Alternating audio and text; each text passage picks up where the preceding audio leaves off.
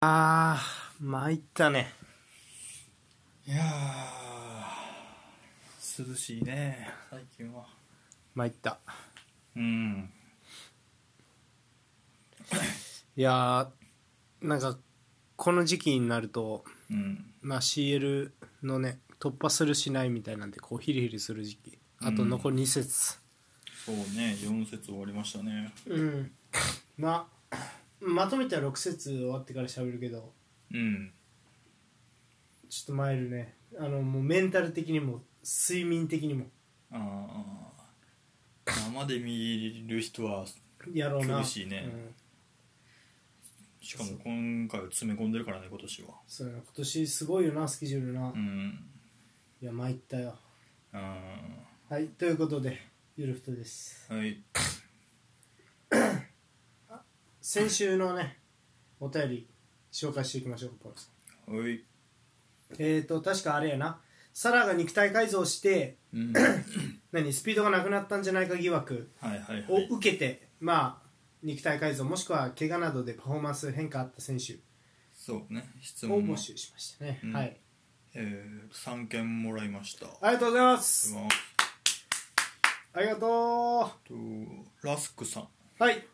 えー個人的にすぐに浮かんだのはバイエルンのアルフォンソ・デイビスですね、うん足の速さが目立ちますが以前までの体格と比較すると、うん特に上半身の筋肉がついてきていると思いますあのスピードにフィジカルの強さ強さもついてくるとなると相手側からするととても危険な存在だと思いますね他にもバルサのペドリも肉体改造をしていたような気がしますうかっこん2人ともプレーが大きく変化したとは言いにくいかもしれませんがとありがとうございますはいどうしようか一件一件、まあ、お答えすると俺アルフォンス・デイビスは変化してると思うよあそなんかハンジフリックの時出たての頃うは、うんやっぱりねロングボールの的にされたりとかっていう印象があったけどうんナーゲルスマンになってからプレッシャーサイドに、なんていうのか相手サイドまで逃がしてボール取りに行きますの時うんの、アルソン・ソデイビスのフィジカルとスピードめっちゃ生きてると思う確かに確かにそうなってるかもなそう言われるとスピードはもう最初から爆発的に速かったけどちゃんとついてきてんかもなやっ守備とかも良くなってるしぱ年齢もありんそうやなって今思ったねこのペドリもそうやけどやっぱり10代から出てきてたらさ早い頃から、10代でも体出来上がってないやんああそうねまだ細細いやんうんでまあ年取るにつれて勝手に出来上がってくる部分もあるやろうしで自分でつけようとしてつけてる部分もあるやろうしっていうのはあるかもなと思った ね、しかもなんかビッグクラブとかだとさなんかいいトレーナーがついてちゃんとこう今体うんまあまあどこもサッカークラブなんかそうやろうけどすごい、うん、ペドリは分からんなうますぎて分からんあーそうねなんか、うんで別にいらんたい人もおるしだからそれこそメッシ選手も言ったけどとかまあ別にそんないらん人もおるしそうねまあまあ実際強いしね強くなさそうに見えてるけどメッシとかさその、うん何ダビド・シルバとかめっちゃ強いの体そうよねだからペドリあのポジションでシャビもそんな別になさそうに見えるけどうん別に取られるわけでもないし、うんみたいなまあそうねつけすぎ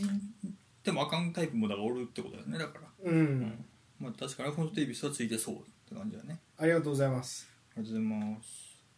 えー、2軒目、ポテコーさん。えー、よく言われますが、小野真二です。たらればですが、あの、代表であの怪我さえなければ、4大リーグの中堅以上のクラブで活躍したんじゃないかなと思います。うん怪我復帰後はドリブルよりもパスでさばくプレーが多くなったように感じましたが、私は復帰後のプレースタイルの方が好みでした。あありがとうございますりがとうございます。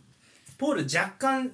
知らないよねうん、わからんね。小野真二がどういう経歴た小どっ野てきたのか、俺。伸二 EL 優勝してるからね今で言フェイノルドう、うん、ああそうかでそのまんまあれ行ってるあのーワールドカップ2002年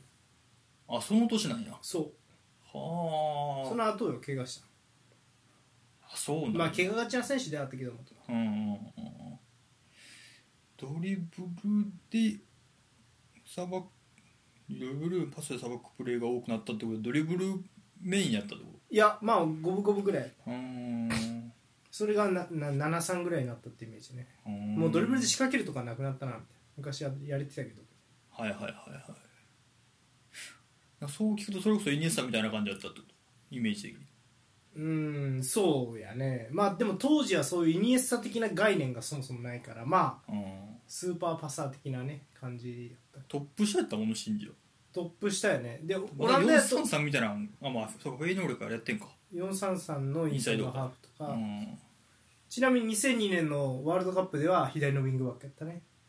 ウイングバックやったのうんそんな使い方したの2002年うんトルシエうんそうトルシエわかっまあドリブルできたからってことそれもまあため作れるからっていうドリブルもできたしうんまあでもそれでベスト16いったわけやからな成功やったんだねうんそんな使い方やったんやうんまあ確かにでももう日本人天才といえば小野伸二みたいなのは今でもなんか一番足首とかもうおかしいもん今で今でもたまに小野伸二のうんあのなんか今ねまだ、まあ、プロかどうかわからんけどやってるけど、うんトラップとかやっぱおかしいもんまあやっぱりすごいんやなすごい、うん、いやわかりますよめちゃくちゃポテコさんありがとうございうんあます、りがとうございますえー、3件目こうさんはいちなみに皆さんフォームでいただきましてありがとうございますはいはいえー、ウンティティですうん ロシアワールドカップの実機の彼のプレーは非常に優れていてこれからどんどん成長していくと思っていたのですがその直後からの度重なる怪我の影響で本調子を取り戻せずお荷物と言われるまでになってしまいましたうんレッジでの会見では涙を流していたそうなので以前以上の選手になってバルサに戻ってきてくれるのを期待していますはいありがとうございますありがとうござい今ますバルサからレッチにね移籍してねうん空港であったかいこう歓迎を受けて涙したっていううんちてのエピソードうーねんレッチェはセリアあセリアか昇格組うーんそうかまあでもそうよねロシアのワールドカップの時はよかったよかったよな、うんスピードもある左利きのそうそうセンターバックでスピードねもあったなあれとバランうん確かにななんかその後バルサまあ怪我やったんやな怪我怪我やねめちゃくちゃ怪我多いねうんあーまあそうかなんでデーになったんやろうとは思ってたもんな俺もそんなに追いかけてなかったからああねまあそうよねレッチェでバまたちゃんと活躍したらレンタルなんかな分からん完全かなうんまあボルいやレンタルやろな戻ってきてくれるのを期待してるって言ってるから、まあレンタルなんかなまあそうよねうん足元も下手じゃなかったイメージあるねうんちうん別に下手なイメージはないな、ね、うんそうねいや確かにこうやってみるとやっぱ怪我が落とした影響みたいな、まあ、間近な選手と昔の選手とねまあそうだな紹介できたけどでこれからの選手とねうんこれからあいやあのデイビスねあそうねうんうんうんティティ頑張ってほしいねいやーぜひね、うんセリエで活躍してほしいで、えー、コウさんは、はいはあいの俺らの質問以外にもお便りくれてまして普通歌やねありがとうござい俺まらにす対する質問って感じかなはいえっ、とお二人はコートの余白がどんどん狭くなっていっていることに関してどう思っていますかほ選手と観客の距離を縮めるためや看板広告を並べるためにコートの余白がどんどん狭くなっているような気狭くなっているように思いますうはいはいはいその影響で全力でボールを追っていった選手が看板やスタンドに衝突するシーン衝突するようなシーンも多くあり、うん怪我も増えてしまうのではないかと心配していますはいそうこういうお便りもどんどんください皆さんありがとうございます余白うんどうですかねこれはね狭くなあんまり考えではなかったよな余白は狭くなってる、まあプレミアもともと狭めっていうのはあるんかもしうれないな、んそうねまあ、特にオールトラフォードなんかもう狭いよねグッてすぐ斜めだと落ちてるからね傾斜やねあうれねんあれは危ないよな確か前々からまあ思ってるけどうんまあ狭くなってんのかなうんどうですかまあ、看板が多くなったなってるっていう広告が多くなってるから看板が多くなってるっていうピッチのサイズは変わってなくてもねその外の、余白うん、うん、そういう余白が、まあ、前まで看板なかったところで走り抜けれたところとかあったやろうなとかっていうことなんかなっていうような感じだけどまああのなんやろもう致し方ないよねある程度まあそこで収益得てってことやもんなそうそうそうそうあのー少し変わった話やけどさ、うんごめんな NBA うん一時期半袖ユニフォームっていうの出たよねうんでなんでかっていうと広告に載せれるから、おーなるほど、ね、タンクトップに比べてはあはあはあっていうので半袖ユニフォームみたいなもうやってもうやめたんかな分からんけど、まあ、すごいだ、うんやっぱだダサいというか半袖ユニフォームなんかバスケの、まあ確かにタンクトップの方がかっこいいからっていうのもあったけど、それぐらいやっぱ広告ってぜ、うんもう俺らの社会とは絶対切っては切り離せないものやんまあそうやなでそう考えるとそこの余白うんがあったんですよ、であとはまあなんやろ俺結構これは前から言ってるけど、うん基本的にああいう観客の多く入れる、まあ、野球もそうやけどスポーツって、やっぱ紙一重のバランスにギリギリ成り立ってるから、うん観客が選手殺そうと思ったら殺せるわけやんまあ、ピッチ乱入してってことそうねそうそうそうそう、とかなんかそういう危うさは常にうん、うんあるなと思うその近さも含めてね、そうやねだから逆に言うと観客も危なかったりもするあの選手突っ込んでいったりとかするから、そう、うんだからなんかねあのテクノロジーが進歩したらなんとかなったりせえへんかなってクッション性のある看板みたいはあはあ、な電光掲示もできるしクッション性もあるみたいなもう看板やったらもう実際にピッチに書いてるけど見る側に立体的に見えるみああるあるあるる J リーグとかでもあるねあそれれあれ最初おおってなるよなうんななんかあれピッチに振ってる踏んでる選手み たいなあれあなそうなってんだ斜めのやつねそうそうだあれはもうでも逆に言うとねあのテレビ向けの看板やからね、まあそうやなテレビ向けまあでも基本そうやピッチに来てる何万人向けというよりはもうもっと奥におるテレビに奥におる何十万人何百万人に向けっていうのが広告や、うんってなるともうデジタルって確かになんとかならんかなって気がするよなテレビ上に映るようにするみたいでもまあカンプノとか8万入るからねな、まあね確かにそうそうそうだからまあその場にいる観客もオンする意味はあるみたいなうんでも最近さ多分看板もさ電光掲示やん全部うんだからこそさなんか分からんけどそのさっきも言ったけどクッション性のあるうんモニターとか分からん無理かなでもなんかあのなんか大怪我が起きんと変わらんと思うまあ確かに結局ね、うんそうやなうん、だから看板の時代はなんとかなったかもしれんけど看板ですらないやんサイネージやから、うんそうなってくるともう硬さは変えられへんやろからさそうねどうするかねうーんまあでも広告がなくなることはないやろないってないそう広告がなくなることはないから逆に言うと広告の質でそれなんとかそのカバーするっていうのとあとまあ例えばさ全然そう面白いなと思ってこの話うん野球やとプロ野球やとどんどん狭くなってるもんね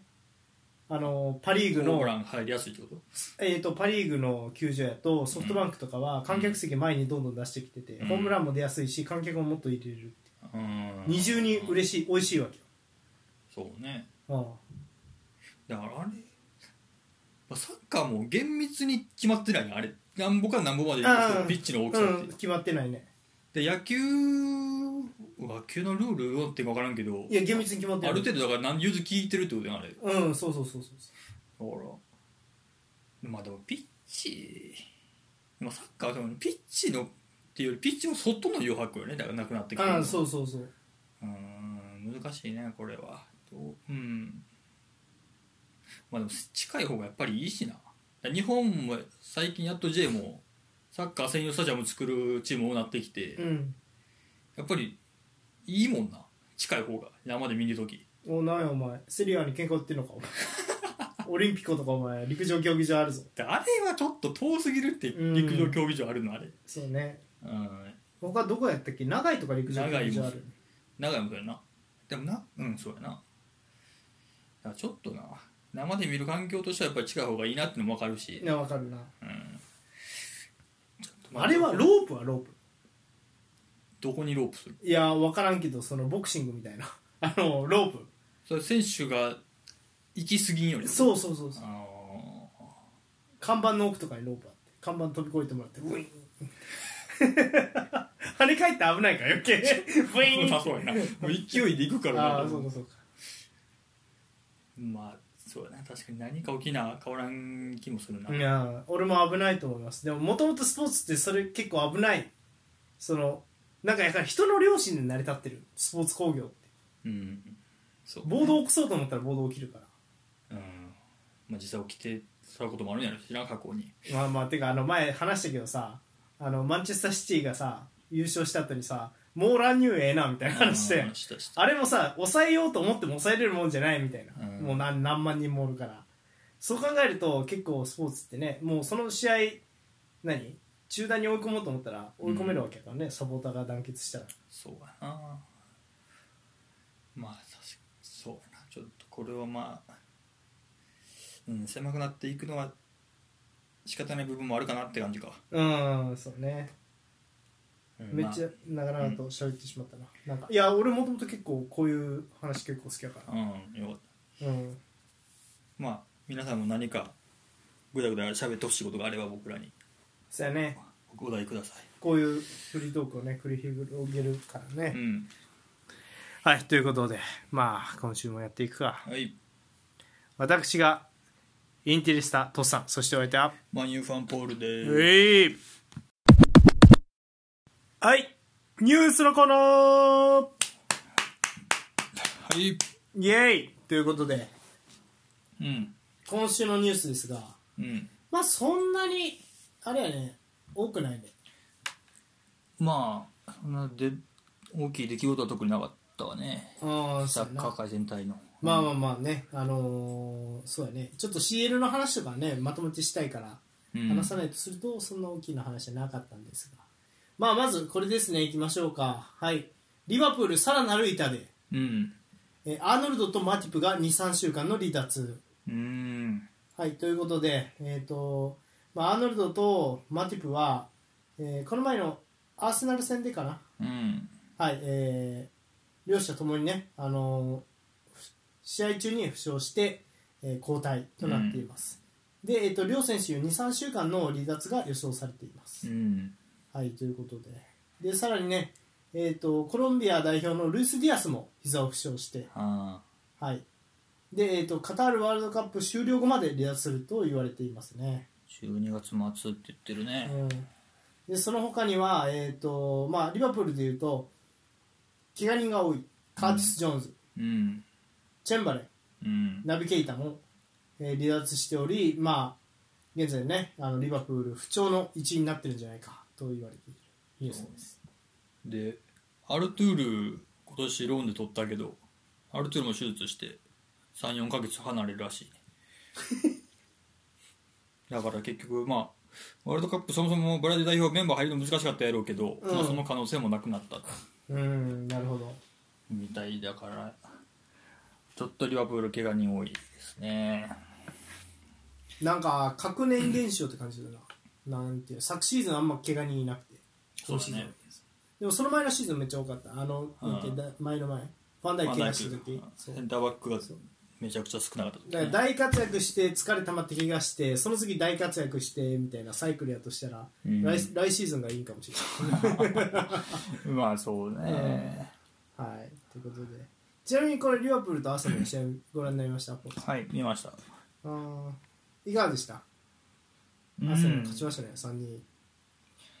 そうねやっぱアーセナルいいなーっていう感じやなそうねホームやったしねうんなんか勝つ気がするもんなやっぱりなんか今のさアーセナル見ててうんあんまり負ける気がしないというかうん点取られてもなんとかしそうやなみたいなあ思わせてくれるチームだから見てても楽しいしなうん見ましたああ見ましたようんリバプールアーノルドいないとダメやねああダメやと思うねあーでもアーノルドいてもダメやね意味わからん話だけどうーんまあそうねまあ3人やったね試合はうんうーんそうやなリバプールなリバプールはこれ何があれなんですか不調の原因だと思いますあのポールさん結構ずっとリバプール追いかけてたじゃないですかまあそうね、まあ、別に全部見てるわけではないけど、うんちょこちょこ見てるけどねうーん、まあ、前からプレッシングじゃないですかやっぱりあーなんか他のポッドキャストとか聞くと、うん今まで何とかしてた部分衰えと怪我人で何とかできんくなってきたみたいいなやーでファンダイクもちょっとなってのは思うあそうなんややっぱりうんなんかもうほんだ今か本調子じゃないのかもう衰えてきてんのかちょっと分からんけどうんなんやろななんかなんとかしてた部分なんとかできてないなっていうのもあるしなんかディフェンスラインが揃ってないなみたいなあーそ今度はファンダイクの統率力でなんとかしてたみたいなところもあるんやと思うんやけどうんそこも揃いきれてない気がするなっていうのはうん思うねうんまあアーセナルの1点目だからサッカーが俺オフサイドだったんちゃうかのあはいはいはのい疑惑の、うん結局オンになったけど、うんあれちゃんと検証できへんかったらしいねそのパス出すパサーと受けるサッカー、両方ちゃんと入れた画角のカメラがなかったらしくええだからあのいつもの VR うのん確認のあれもう多分出てけへんかったのよ見てて、うんうんなんかそういうのが理由らしいねええだからクロップも「いやそれわかんやろ」みたいな、ああ技でだよねそうだからダメなディフェンスだと思ったけどじゃあオフサイドだったらいいディフェンスやんっていうみたいなこと言ってたからうんまあ、その辺もちょっとリバプール不利に働いた部分はあったかなとは思うけど、うんあの試合は、うんうん、まあでもリバプール全体としては良くないよねうんまあ何があかんうーんどうマネーの不在を俺先週ちょっと言ったと思うんやけど痛いなみたいな、はいはいはいその辺はなんか思った別いにやよくわからんうんあんまりマネどうこうよりまあでも的が一枚いねえっていうのはきついなと思うけど空中戦強いねうんでもうーんなんやろうーん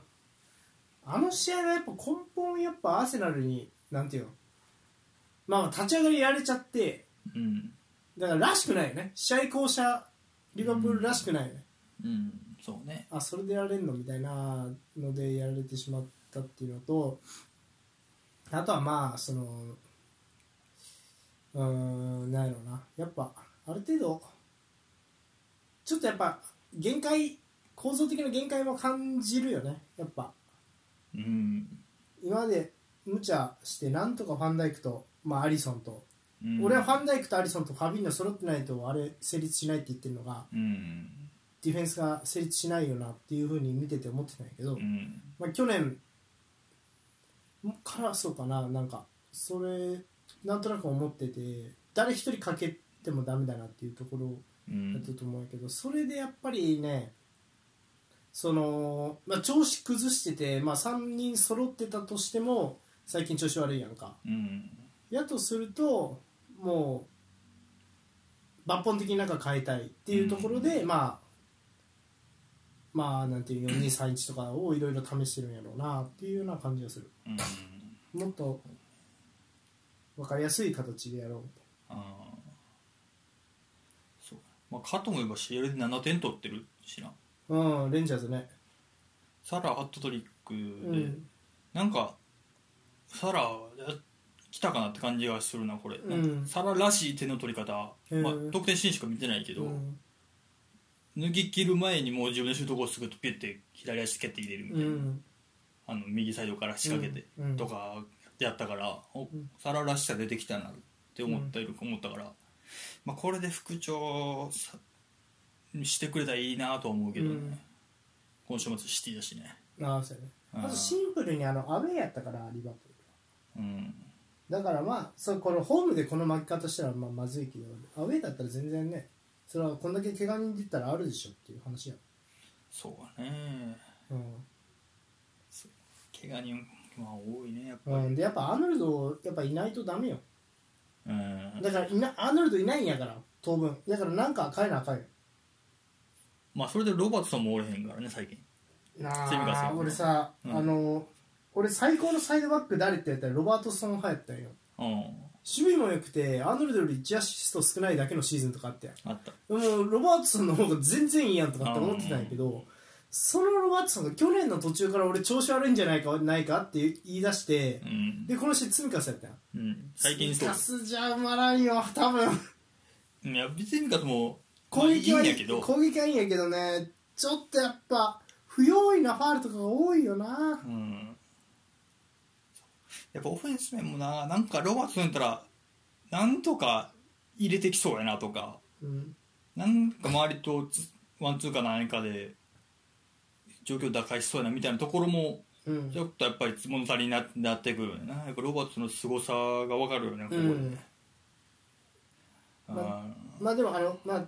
点取ったっていうのもあるけど点取ったよなヌニエスはいいですねやっぱ多分だんだんこれハマってくると思いますそうねヌネスはやっぱりそうやな追ってくれなあかんね今の状な況あ今の状況やったらそうでまああのまあそうやねまあ来週ねシティ戦やけどなんかいろいろ違うオプションも、まあ、試す時かなとは俺は見てて思うねそうやな今のシティどうするやろななんか普通にやり合えたらまたボコボコにいかれそうなうん感じがするよな、もそううやハーねハーランド裏一発で3点とかもう全然ありそうやもんな、だからまたキャラガーが OB ねリバプーあルうんだからここでファンダイクはやってくれるはずだみたいなコメントをしうんをしてたからうん期待してるらしい、うんハーランドを止めていやなんかハーランドに対してはやりそうやけどねああ1対1とかやったらいやこれはあごめんこの話をちょっとしてみたかったんやけどまあ前さポールさんがあの前話してたんですよえっ、とファンダイクは前に出てって潰すんじゃなくてい一はい旦相手にディレイして仕掛けさせてうん取り切るプレーが得意みたいな、そうねスターリング完璧に封じるみたいな、うんうんうんドリブラーを完璧に封じるみたいなのが得意みたいなうんこれ言ってたじゃないですうんか、そうでそれってでも逆に言うとじゃあもう結構早い段階でもうパスで勝負仕掛けてくる相手とか、うんあとは仕掛けてこないキープしてくるタイプの、うんまあ、ドリブラーとかっているじゃないですか、ベルナード・シューバーとかうんうんうんそういうタイプに対してやっぱ分が悪かったりするのとかって思ったりそれは昔からそうなのか、昔昔からって俺がだからちゃんと見始めたのはリバプール来てからやけど、うん、あ来たからはずっとそうやと思うあーなるほどね自分から前で仕掛けて取りに行くというよりは引きつけて引きつけて取り切るあー相手がじゃあ何かアクションを起こさない限り、うんこうだからあのさなんか何やったっけ見るなにめっちゃ怒られてたシーンあって、はいはいはいそうあれはうん積み切らんかった時そう詰め切れなかった、うんそもそも距離詰めるのがそんな得意な選あ手じゃそなれいはおそれも思ってるもう一歩いけるんちゃうとは前から思ってるああなるほどねあうん、あなるほどなだからそういうまあまあそこだけ取り上げるのもあれやけどその一歩が出えへんなだからあのあれ多分山頂の得点しないミルナーが怒ったのえっ、とユナマインチテッェドス戦ターのユナイテユナうんイテッド戦いつもより一歩遠かった気がするね俺もああれいつもそんなに詰め切ってるわけじゃないけどあうんそれに比べて一歩遠かった気がするからあそこら辺も比べてなんか、まあ、衰えなのか疲れなのかがあるんかなっていう気はー今シーズンちょっとしてる、うんなるほどねうんでもそれで言うと広いスペース守るのは得意ですよね広いスペースあるそうだからカとバイリアは広いやうろん、うんその何ドリブラーと対峙するケースも多いし、うん必然的に相手ドリブルしてボールを運ぶっていう局面を止めるっていう意味では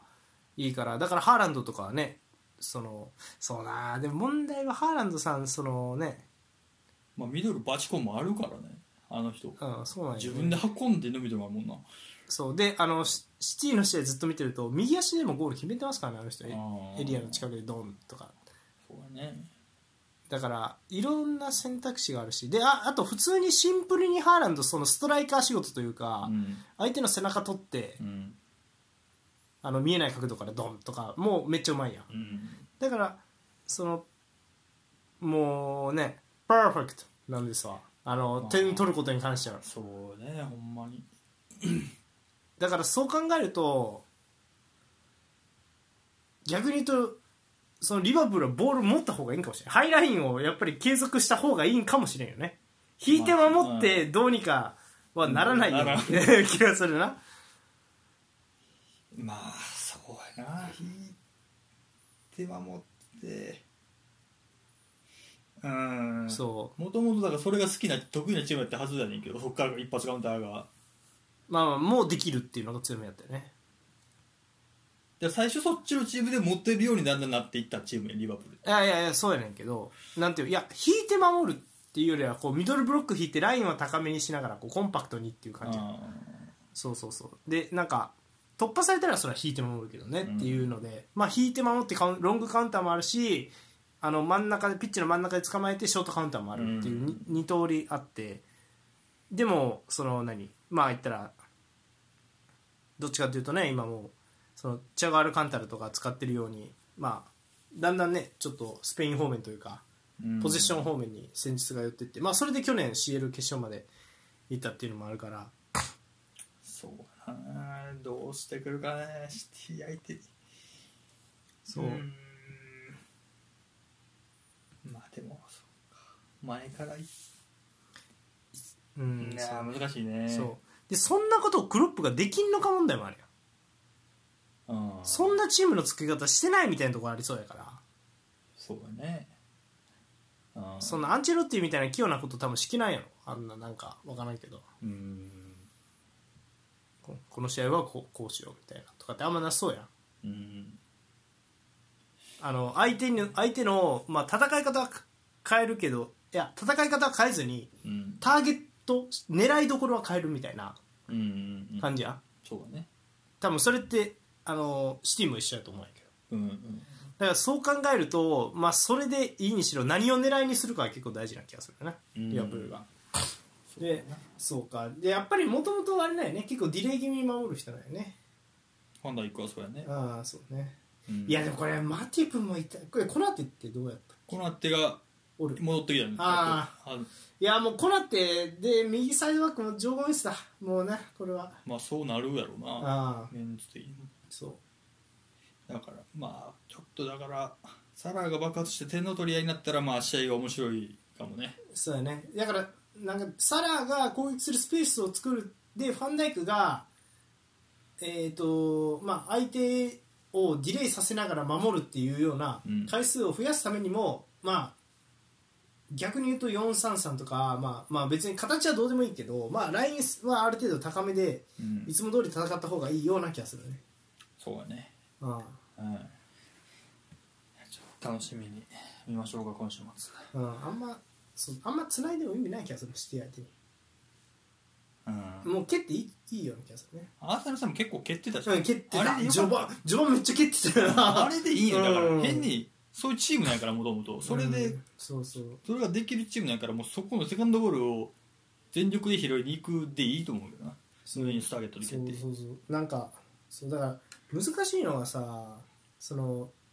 そそれでいいやんってなるんやけどセカンドボール合戦にうん長いボールからのうんでいいってなるけどその次の試合はさ例えばあの今回はアーセナルとシティと続いたけどその次の試合がさもうゴリゴリに引いてくうるんバーンリーとかやっうんてなるとそれできへんやん、うん意味ありますかってなってくるやあんだから難しいよねでこうシーズントータルでマネジメントしようと思うとやっぱりシティの方向が一番効率がいいっていうーうんだからこそやっぱシティに負け続けてるっていうのはあると思うしうんまあそうだねそうだからそうなってくるとチアゴ・アルカンタラ先発がいいのそうだからな俺であともう一個思ったヘンダーソンもちょっとなやっぱ年齢もあるんやろね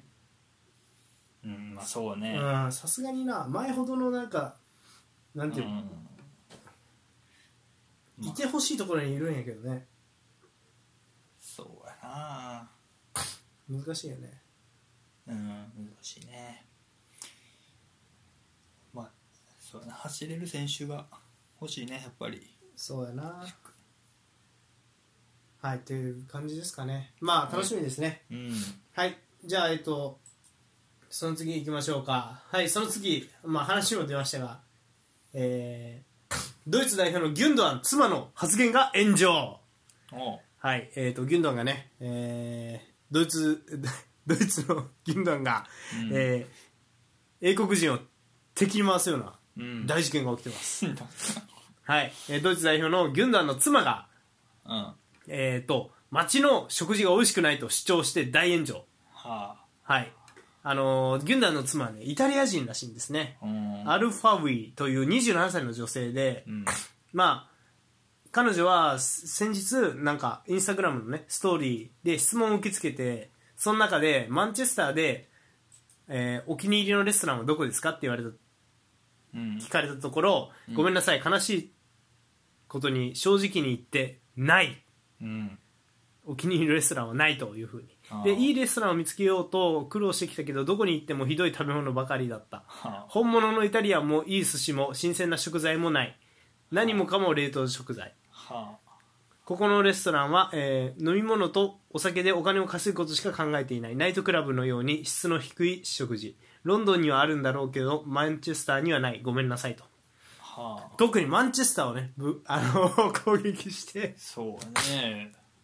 はい、でその結果、えー、とマンチェスターの飲食関係者や、えー、と食通から大きな批判を受けるとうんただここで終わらないこれやっぱイタリア人っぽいねおうアルファウェイさんは私はここで最高のレストランを全て試したが全てノーだった嘘をつくことはできないとおう残念ながら私はイタリアに慣れている比べるのは難しいと想像できると素晴らしい街で素晴らしい人々がいるけどレストランだけはひどい と批判されても再度ねいや、ひどいぞと言っています、なるほどいや言い切る姿勢は好きやね俺は、 うん、もう書士貫徹そうそう変にここで「ある」って言い直したら「いやいやいやないんやろ」って言ったやうんだん、からいやないもんはない、うんまあ、この人にとってはっていううね、ん、そうやねまあまあイタリア飯イタリアちゃうわイギリス飯はまずいとは言うけどいやー特にマンチェスターがひどいねまあまんどうね街の規模的に多分、まあ、ロンドンのなんかどれぐらいの規模なのなマンチェスターってなんか工業の街みたいな感じ労働者階級の街って昔は言われてたね北部ってよく言われてたけどいやどうなのね実際わかんないよねそれねだからこんだけ、まあ、サッカーでかいサッカークラブが2つあってうん人口が多いんやろうなまあでも関係ないんかなうん確かに行ってみないとわかんないねでもねまあなんかあってもおかしなくなさそうやマろンねチェスターってでも俺のイメージだとうんインド人が多いからカレー料理屋は多くて美味しいんじゃないかなって思ったりするけど確かインド人多いインド人移民が多いんじゃなかったっけなマンチェスターってまあでもほらイギリス自体にそういうのが多いからだからよく言うやんイギリスで一番うまいのは中華とインド料理だってうーんまあイタリア人にとってみたら まあ確かにあとまあイタリア人とスペインそうだからねあのこれも本当に面白い話やねんけどサッカーのスタイルの話を前にしたじゃないですかスペインと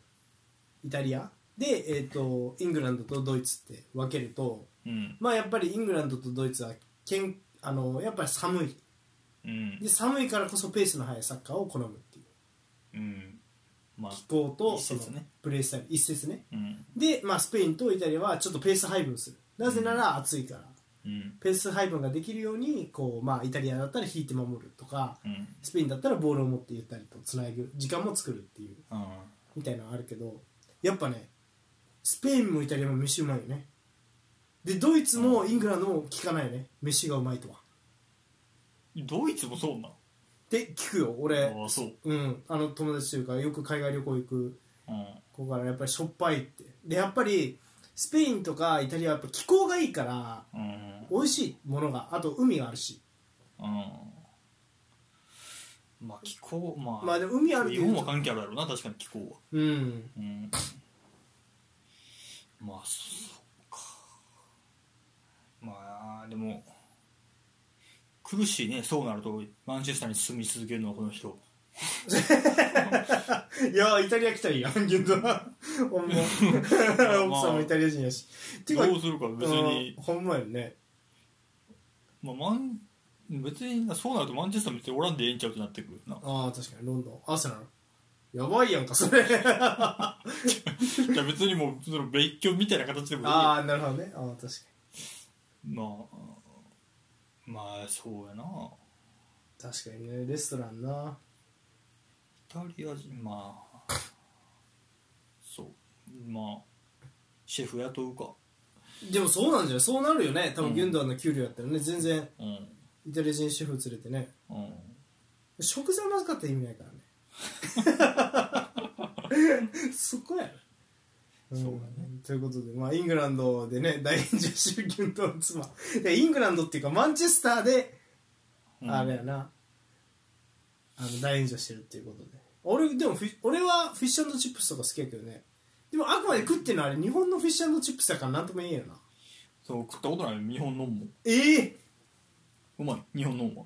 美味しいフよィッシュチップス何が出てくるの結局フィッシュチップスはだからえっ、とポテトフライと、えポーテトフライってあのいわゆるポテトってこといやだからフライドポテトボーチェーデンみたいなとかとかあとはあのあれみたいな皮付きポテトだったりああああああやったと思う確かでそれとうんあの白身のフライ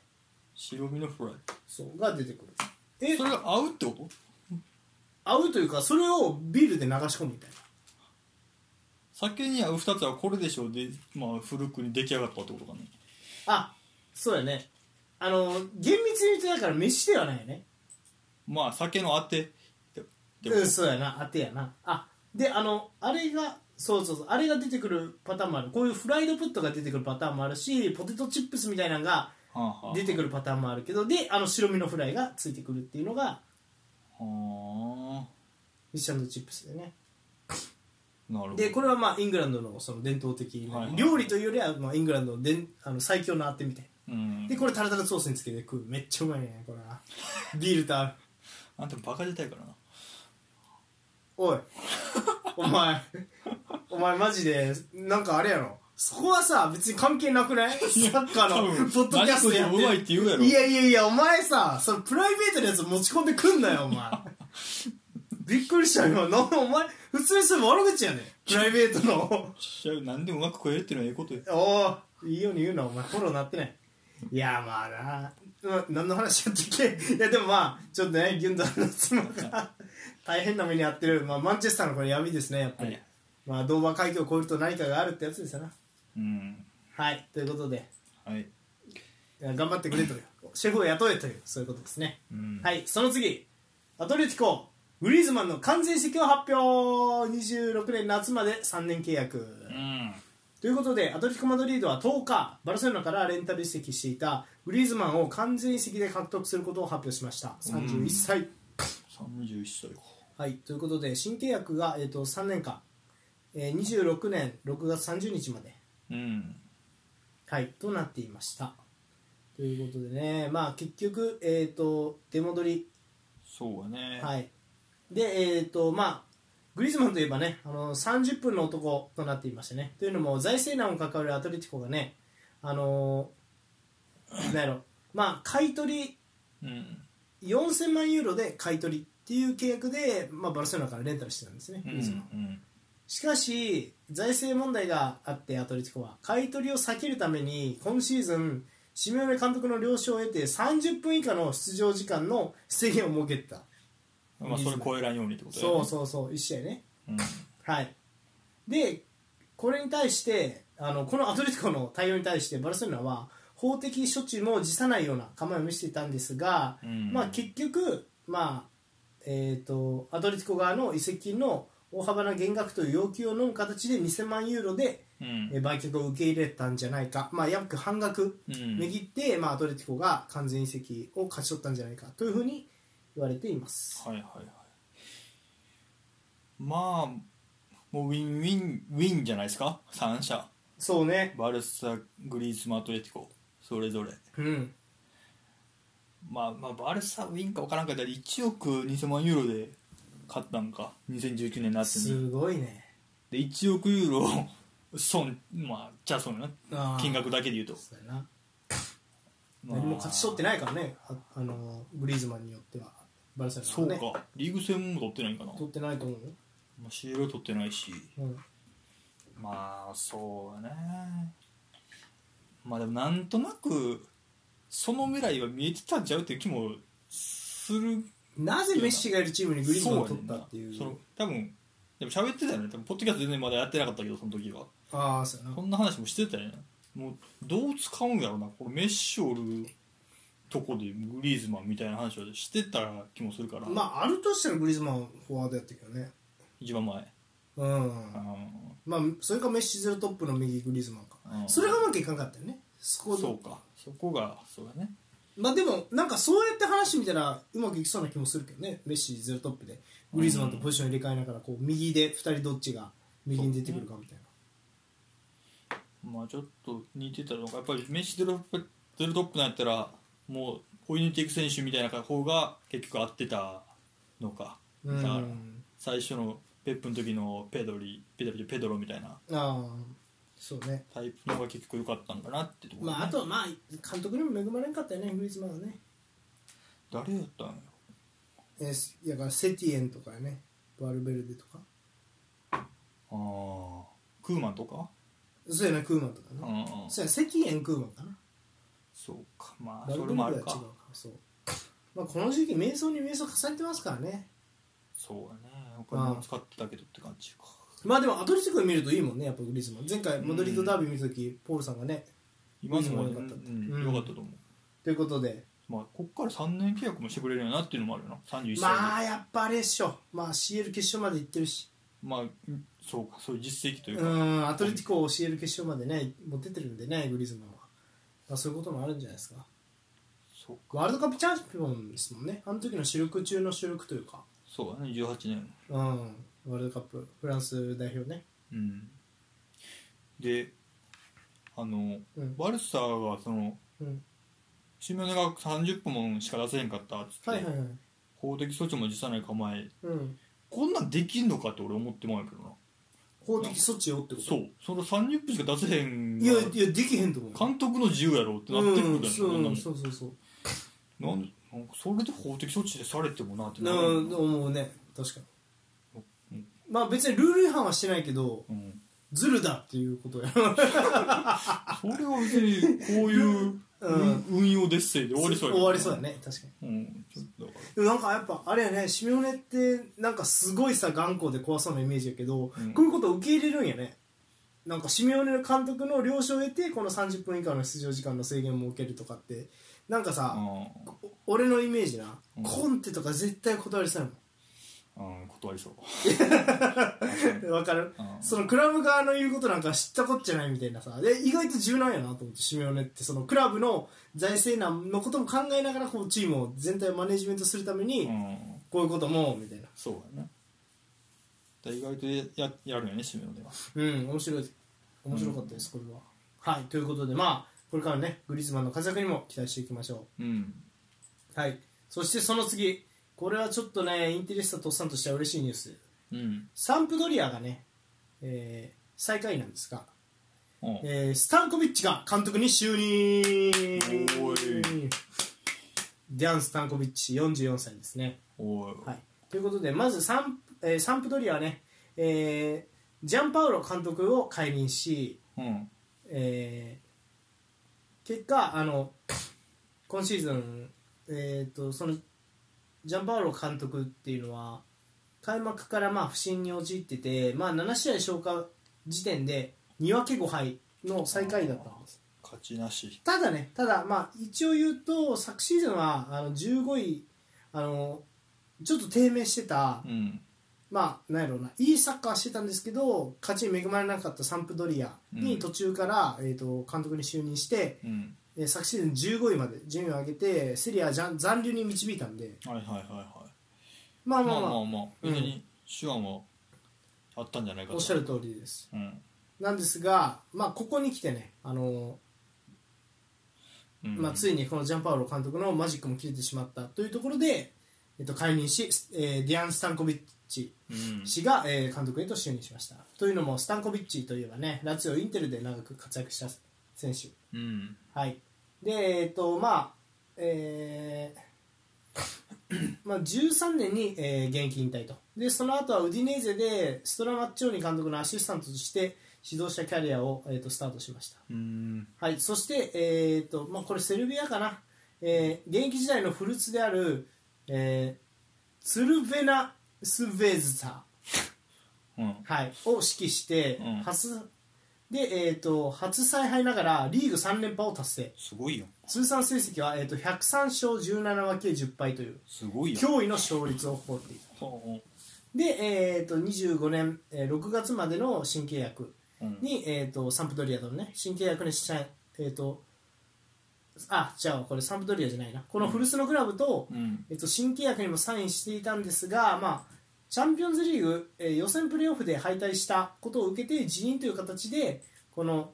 ツルベナを去っていたそうなんですうんでフリーだったためサンプドリアが今回契約したという流れですね。なるほどはい、ということで。いいじゃないですかいやーこれすごい勝率やねもう相当な一強チームなのか何なのかって感じやけどそうやな3連覇でしかも初采配でうんそうやねいやまあでも分かんないですよや見てみないとサッカーねまあそうやねうんでもあのあれなんかねなんかそのなんていうのかなあうんちょっと待ってなうんあでもこれってさちょっと待ってレッドスター・ベオグラードとかあるから別に一強リーグじゃないんじゃないかなセルビアのリーグってどうなんやろうねレッドスターなんとかは知ってるのあなたえ知らんレッドスター・ベオグラードってよく出てこうへん名あそう前うんシールとかもたまに見るへーセルビアのまあだからそういうチームあるってことだねうんまあまあまあでもいやちょっとなあ違うわごめんレッドスター・ベオグラードであれだそれがあれかこのツルベナ・スベズダやわ名名称が前変わったってこといや多分ねユーゴスラビア読みとかそんなんやねでえらいちゃうなそうそうで相性がレッドスター・ベオグラードなんかあなあなるほどねうんああはいまとあじゃいあうやっこぱとでりそこが強い国さだあね一強一強やねうーんはいということでいやーでも楽しみですねこれはレジェンドが戻ってきましたかいやーどうなんやろうねうんちょっとやっぱレジェンド見たくないよねあんまり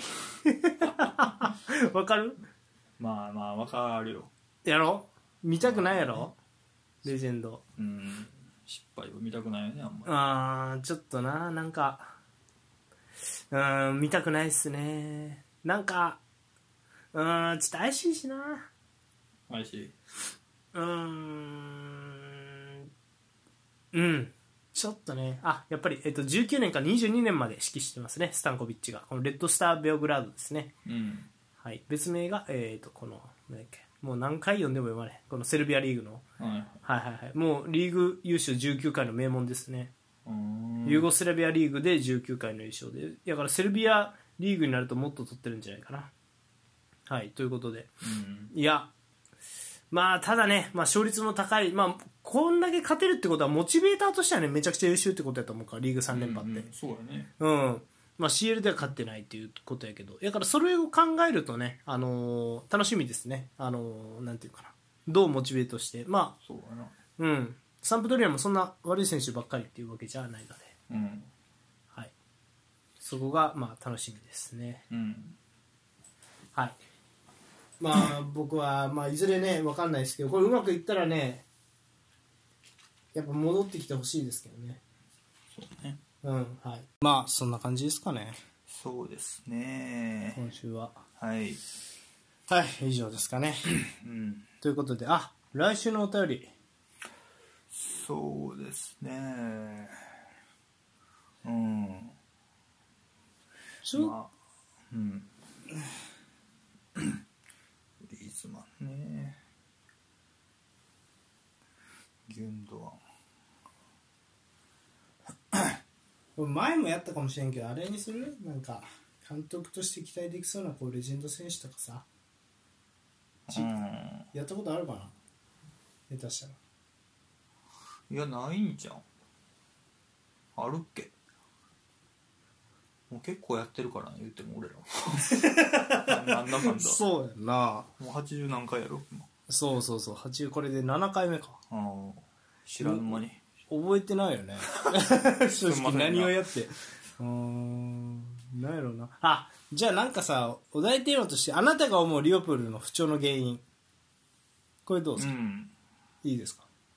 そうしましょうかはいということであなたが思うリバプール不調の原因は何ですかうんはい